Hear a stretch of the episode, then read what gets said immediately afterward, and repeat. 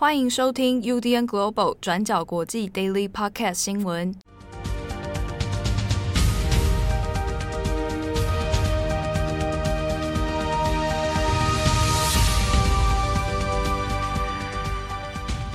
Hello，大家好，欢迎收听转角国际 Daily Podcast 每日新闻，我是郑红，我是慧仪。好，今天是二零二一年十二月七日，星期二。哇，这个非常寒冷的冬天，那我们也是非常 热情、热情的欢迎，就是我们的呃编编辑会议，呃，终于回到就是时隔两个星期，对对对，这个转播的岗位啊，会议在过去两个星期其实也是蛮辛苦的啦，哈。然后就是有一些就是呃生活上遇到一些挑战了，然后也很顺利的克服了，那现在非常呃欢喜，然后充满元气，然后很乐意 乐意加班，然后等等，马上回来报新闻。对对对，好，我们今天首先第一则消息是来到于就是中美之间越来越对立的这个外交关系哦。那大家都知道，在二零二二年的二月四日是呃。四年一度的冬季奥运会，明年的冬季奥运会呢会在北京举行。那可是因为就是过去可能这几年来大家都知道的，包括像是新疆的在教育营，然后还有的香港的呃政治镇压，以及就是就中国不断对于台湾的这些武力威胁与犯台的恐吓等等问题，让现在中国在呃全世界的外交处境变得有一些新冷战的趋势。那在十二月六日美东时间，呃，华盛顿这边就是宣布了，就是针对明年，就是应现在应该剩下不到一百天的，针对明年二月四日到二月二十日的北京冬季奥运会，白宫这边确定要针对中国要采取这个外交制裁的手段。那根据白宫发言人萨奇的说法，这个外交制裁的手段是针对。中国在新疆地区对于少数穆斯林以及中国少数民族的种族灭绝以及反人类罪，呃，白宫发言人他在用词上面用的其实蛮重的，他其实直接讲的是 genocide 跟 crime against humanity，他其实两个字词的定义在国际上都是蛮严重的指控，就是。真的是已经在讲大屠杀，或者是要消灭这个种族的历史文化，甚至族群记忆等等，用字非常重。那也有就是指控，就是中国政府犯有犯下就是国际罪行的一个呃态度哦。那因为因为这样子呢，所以就是呃拜登政府这边决定说那。中国这边因为对新疆等等的人权问题，所以华府这边不会在明年的冬季奥运会派出任何的高级官员代表，或者是外交的管理团队来以示对中国政府的这一连串行为以及就是反人类罪的抗议哦。那相关的讨论，其实在呃可能从今年初开始，特别是在呃包括就过去的川普政府，那或者是现在新的拜登政权，其实都有一直在讨论说，是不是要针对北京奥运提出一连串的制裁手段。相关的讨论，其实大家都会联想，这呃特别在美国的语境，都会联想到一九三六年那个时候有希特勒。呃，执政治下的纳粹德国举办的慕尼黑奥运，大家就会认为说，当年的慕尼黑奥运就是因为呃西方世界或国际社会对于纳粹德国的这种洗脑宣传跟崛起太过忍让，然后好像将假装没有发生什么事情一样，就继续来去去让运动员参加比赛，最后反而导致这个一九三六年的慕尼黑奥运。成为纳粹宣传，就是诶、种族优越主义，或者是希特勒的个人崇拜的一个呃对内宣传工具。那也因为这样的一连串的这个政治讨论跟联想哦，所以就是在从川普任内开始，美国对于就是北京冬奥的正当性，或者是说呢，美国是不是应该要呃继续参赛，其实都有很多的讨论哦。那过去其实包括像是前国务卿庞佩奥，他在卸任之后，其实对中国的呃一贯立场也变得越来越强硬。他就主张说，就是美国应该就是要当断则断，在这种大是大非的问题之前，应该要就是全面来抵制北京冬奥。相关的说法，他也就是延续，就是比如说像是在二零零八年的呃北京夏季奥运会的时候，当年其实在呃三月份的时候，呃西藏地区其实发生了就是所谓的藏人抗争，包括就是呃很多喇嘛自焚，然后以及就是说藏人就是之前中国称是藏区骚乱了。然后等等的一些问题，当时国际社会好像都没有一个非常积极的声援，只有一些关切，但并没有办法阻止，就是整个藏区的这个维稳行动等等。那所以庞佩奥就认为说呢，在这个状况之下，美国应该要考虑就是全面抵制北京冬奥。那除了就是不要派代表，比如说呃拜登拜登夫人他之前就有想说要去呃东京奥运嘛，那我们不要派代表之外，那我们根根本连美国的冬奥代表队我们都不要参赛。那以就是完全抵制的方式来就是来否认或者是说联合否决这个北京主办。这个冬季奥运的全球合法性与正当性，让北京难看。但相关的说法，其实在过去半年来与美国政坛的讨论也有不同的意见哦。特别是像是同样是共和党的大佬，呃，曾在二零一二年跟奥巴马竞选呃美国总统失败的犹他州参议员罗姆尼，他其实就是多次在各大媒体有投书，就认为说。中国对于香港啊，对于台湾，或者是对于就是西藏，还有就是对呃新疆维吾尔人的这些迫害，当然是客观的现实存在。那就任何的政治立场，或者是说道德逻辑来讲，就是美国当然有抵制，那甚至谴责的立场。可是这个东西是不是应该要就是跟比如说退队、呃退赛啊，就是不要参加奥运？这个东西可以连连在一起讲，罗姆尼就有一些质疑，因为这些奥运的活动或者这些国际赛事的活动，它其实第一线的牵扯者其实是美国的这些职业运动选手。那特别是像在冬季奥运，它跟夏季奥运的状况，可能又更为。有一些不太一样，就是很多冬季运动的项目，它其实不像是呃，比如说夏季会出现田径啊，或者是球类运动一样，它可能在可能地理限制或者是宣传，它本来就比较有一些局限性，或者是说我们可以简单说，可能相对冷门，需要更多的推广或关注的资源。那比如说像是滑冰运动好了，就是花式溜冰。这些选手他可能很早很年轻就要开始比赛，他可能一生等的就是这呃四年一度的机会。如果错过明年二零二二的北京奥运，可能他下一次的呃冬季奥运他就没有办法参加。可能年龄的因素，或者是就是说他的运动生涯就是相对短暂。那如果跳过这个，他等于是空了八年，因为等于是隔一届嘛，中间大概是八年。这个时光对于就是运动选手来讲，其实是蛮残酷的一个决定。罗姆尼其实也同时哦，他有提到说，就是像一九八零年，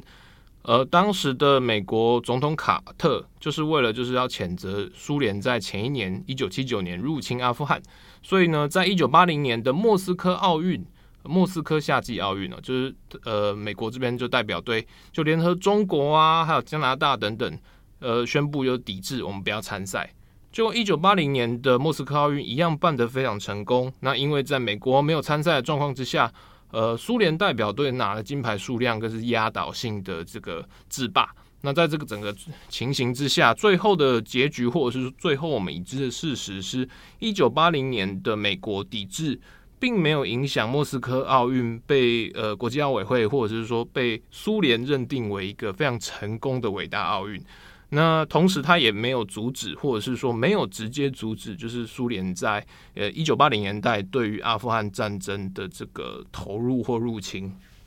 所以罗姆尼也就讲说，那在这个状况之下，那到底是不是应该要用这种硬碰硬的方式，就是一翻两瞪眼？可是最后你其实除了让自己自己本国的运动员没有比赛机会之外，那具体的政治目的也没有达到。所以罗姆尼他的建议是说，那我们可能就是用外交抵制，那包括说在呃奥运会的期间，那我们可能可以透过就是冬奥的这个宣传的机会，我们发一些策应的，比如说呃人权的一些论坛啊，或者是在转播的时候呢，也可以再附加一些就是针对就是那这次为什么美国要对中国外交抵制的这一连串的一些相关的解说说明。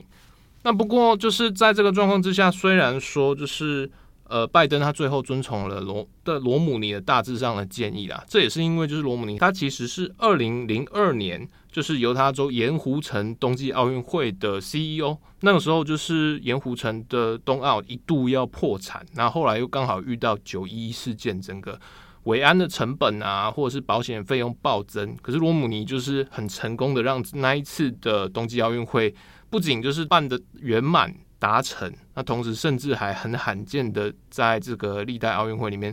拿到了大概一亿美金以上的盈余哦，能赚钱这件事情是蛮不容易的，特别是在这种必定赔钱的大赛之中。那可是，呃，针对就是拜登的这个外交抵制啊，其实北京这边其实也蛮不爽的，因为其实相关的消息大概在十一月中旬，习近平跟拜登的线上高峰会之后，呃，拜登这边就已经不断释出风声，就是说啊，我们会考虑要抵制外交抵制北京冬奥啊，虽然说选手还是可以比赛啊，美国代表队一定要出征，我们一样要在北京的颁奖舞台上，就是诶、争取要升起。美国夺金的这个国旗啊，这样子多爽，这样等等等。可是就是中国这边其实真在对于拜登的这个动态，其实也有一些了解。所以在当时的高峰会里面，习近平其实也没有主动邀请拜登来北京来看冬奥，完全没有。那之后就是在这这一次的这个风声之前。就是北京也透过就是官媒啊，《环球时报》等等等来宣布说，就是你现在现在就是包括像欧洲啊、美国这些西方国家的新一波 Delta 疫情或第四波疫情看起来非常严重。那为了要保护冬奥的稳定或者是选手健康，那这一次我们其实本来就不打算要邀请这个西方各国的代表啊、领袖，就是这些从疫区来的，不要来中国看北京冬奥。那可是就算是这样，就是。也有很多人在讲这个，可能其实只是中国官方这个有点精神胜利法，或者是说先发制人的一个招数啦。因为他其实虽然说他以疫情原因，然后就提前说，那我就不邀西方各国的代表团，呃的领袖代表团或者是外交代表团来观礼，但他同时也是就是很低调的去广发这个邀请的请柬，比如说像是。前联合国秘书长、南韩籍的潘基文啊，就之前就很开心，就说啊，我收到习近平的邀请，那我回去参加冬奥。那同时就是包括就是诶、北京的好麻吉，俄国总统普丁，他也是说，那我已经收到邀请了，那我一定会出席，就是北京的冬季奥运会。那同时像是日本的外相林芳正，他其实也有收到就是中方的邀请，可是日本针对这个事情到底要不要出席呢？就是呃，岸田文雄内阁目前也还在讨论。与此同时呢，就是在整个拜登的这个外交抵制命令出来之后，那中国驻美大使馆他其实有发出一连串声明，就指责说呢，美国又开始在搞这些呃体育体育牵扯政治的这些抹黑操作啊，然后同时他们也就是扬言说，那美国既然这样搞，那我们也是会提出相对应的外交反击与制裁。可是究竟要怎样去制裁这个？嗯，有点模糊的外交抵制，那或者是说，就是美国这个外交抵制，那对于中国而言，究竟会带来怎样的压力呢？因为虽然说像是英国，呃，以及澳洲，现在看起来有机会要跟进美国的这个外交制裁的联盟，但是同时就是像是加拿大，或者是说，呃，欧洲其他国家等，目前看起来就是会有一些疑虑，大家都觉得说，第一个，你外交制裁这件事情，除了政治上立场，好像有一个。团结的现象，你于实际上其实并没有办法施压中国对新疆问题啊，或者是说对一些外交政策有任何的和缓。所以像是欧盟高层这边其实就已经有讲，就是说那呃欧洲国家就是无论是德国、法国，你们自己之间要对北京奥运有什么样的态度啊？那就你们自己想办法。你们我们尊重各自国家的独立决定，但欧盟这边不会针对北京冬奥的参与、出席观礼与否。有一个集体性的选择。好，那么接下来的下一则，我们来讲一下缅甸。那主要是关于翁山苏吉的判刑。那翁山苏吉跟他的前总统温敏，其实在政变之后呢，就是一直被军方囚禁嘛。那具体的关押地点在哪里，其实是没有人知道的。那外界每一次看到翁山苏吉跟温敏的现身，基本上其实就是他们两个人出庭的时候。那在昨天十二月六号的时候，翁山苏吉跟温敏就出庭接受了审理。法院到最后是裁定，他们两个人是因为煽动罪还有违反防疫规定的罪名成立，所以就分别判处两个人四年的有期徒刑。那审判的结果出来之后，翁山书记的支持者一定就是非常的不满，他们就认为这一些针对翁山书记的罪名是完全没有根据的。那目的呢，只是军方要结束他的政治生涯，并且在呃军方扩大巩固他们自己的权力的时候，想尽办法让翁山书记官司缠身。那四年的有期徒刑听起来好像是还好，但是事实上，翁山苏姬他已经七十六岁了，而且呢，这个罪行呢，其实只是翁山苏姬众多罪名里面的其中一项而已。路透社这边其实就有整理，他们就说，翁山苏姬呢，现在是面临的十二起的指控，那包括拥有无牌对讲机设备，然后违反进出口法，还有至少六项违反反贪污罪等等的这一些罪名。意思也就是说，以上这些控罪如果全部成立的话，每一项最少可以被判十五年。那假如分期执行的话，也就代表翁山苏姬的判处可能是超过一百年的刑期。那当然，针对这一些指控还有罪名，翁山苏姬本人呢，他是否认所有的指控的。那接下来针对这个判刑结果，我们来谈一下各方是怎么去回应这件事情的。例如，翁山苏姬是一九九一年的诺贝尔和平奖得主嘛？那诺贝尔的和平奖委员会其实就表示，他们非常担心翁山苏姬现在的状况，还有缅甸未来的一个民主问题。那他们也就认为说，这一次的审判结果是不可信的，因为这就是军方要打压异议分子的一个手段。那另外，美国跟中国这边其实也是有表态。那美国国务卿布林肯呢，他是呼吁马上释放翁山苏姬。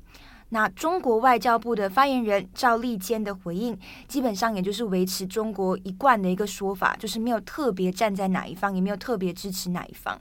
那根据赵立坚的说法是，他说：“我们真诚的希望缅甸的各方派别呢，为了国家的长远利益啊，可以弥合这些分歧，然后在宪法还有法律的框架之下，继续来推进符合缅甸国情的民主过渡进程。”好，那除了美国跟中国呢，还有一些人权组织的声援之外，反而是东协的成员国，就目前来看，似乎是没有针对这一次的判刑，呃，有表态或者是回应的。那后来呢，事情在昨天也有了一个就是小小的转变。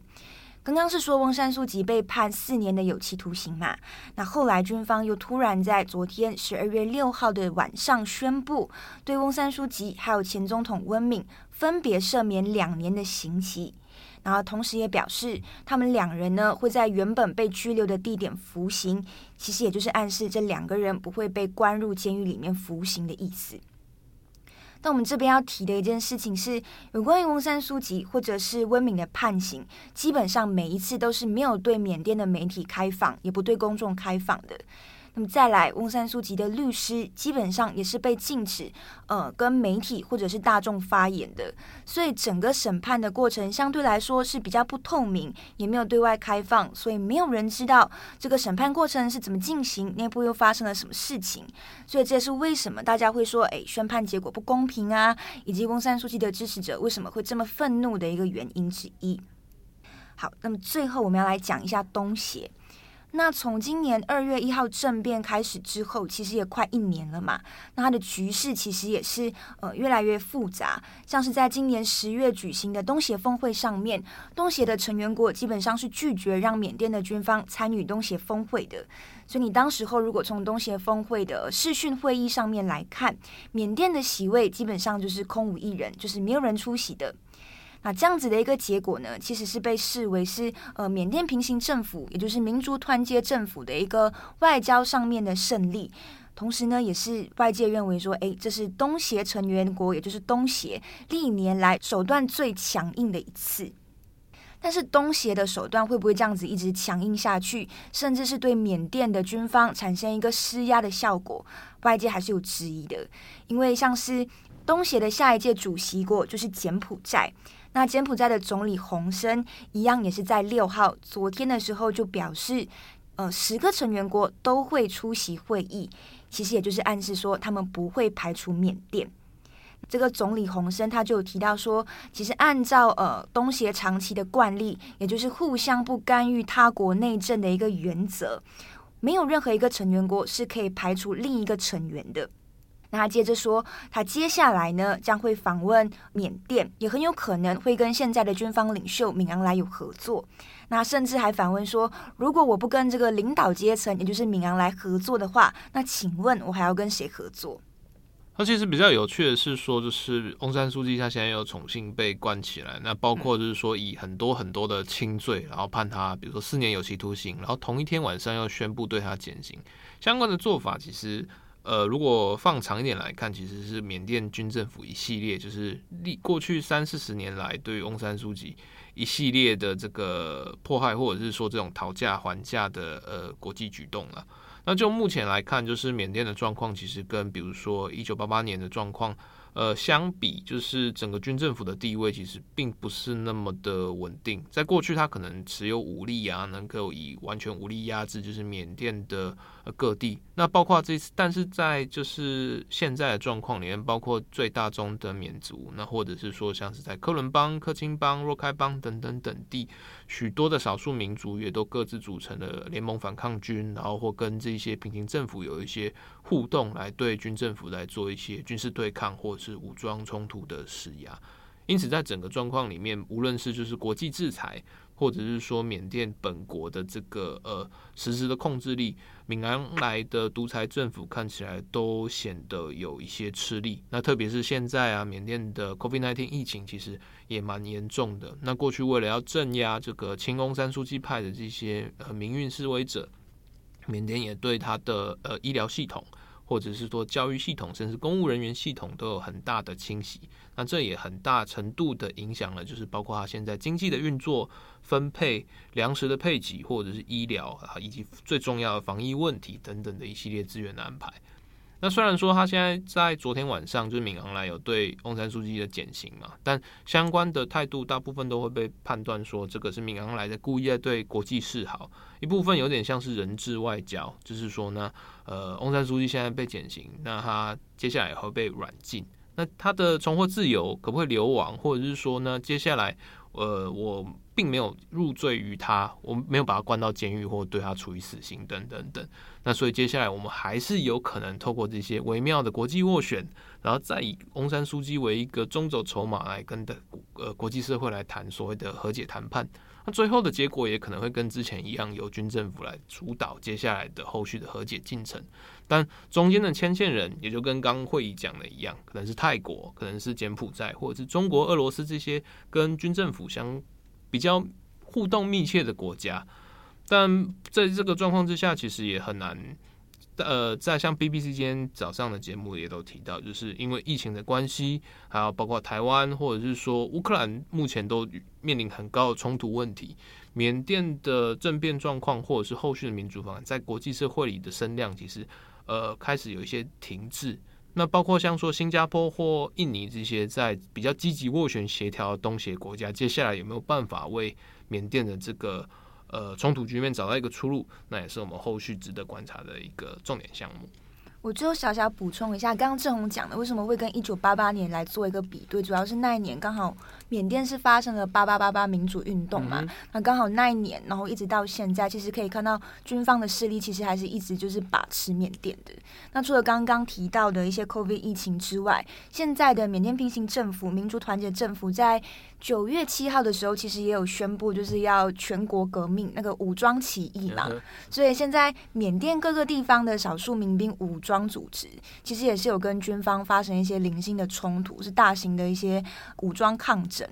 然后除此之外，缅甸的一些大型城市，像是仰光或者是曼德勒，基本上还是有一些零星的示威，也是正在进行的。这大概就是现在的一些状况。而后续关于缅甸以及北京冬奥，还有就是中美之间的这个对抗新冷战的问题，我们后续的每日 Daily Podcast 以及就是转角国际的专栏文章，过去二十四小时的新闻内容也都会持续更新啊。我们今天非常欢迎，就是哎、欸，会议一回来就是不同凡响。你看，得到短暂的休整之后，今天哇靠，好长，重那个 Daily 重磅，对，对对，中气十足，赞。好，那感谢大家今天的收听，我是郑红，我是编辑会议，拜拜，拜拜。感谢大家的收听，想知道更多详细内容，请上网搜寻转角国际。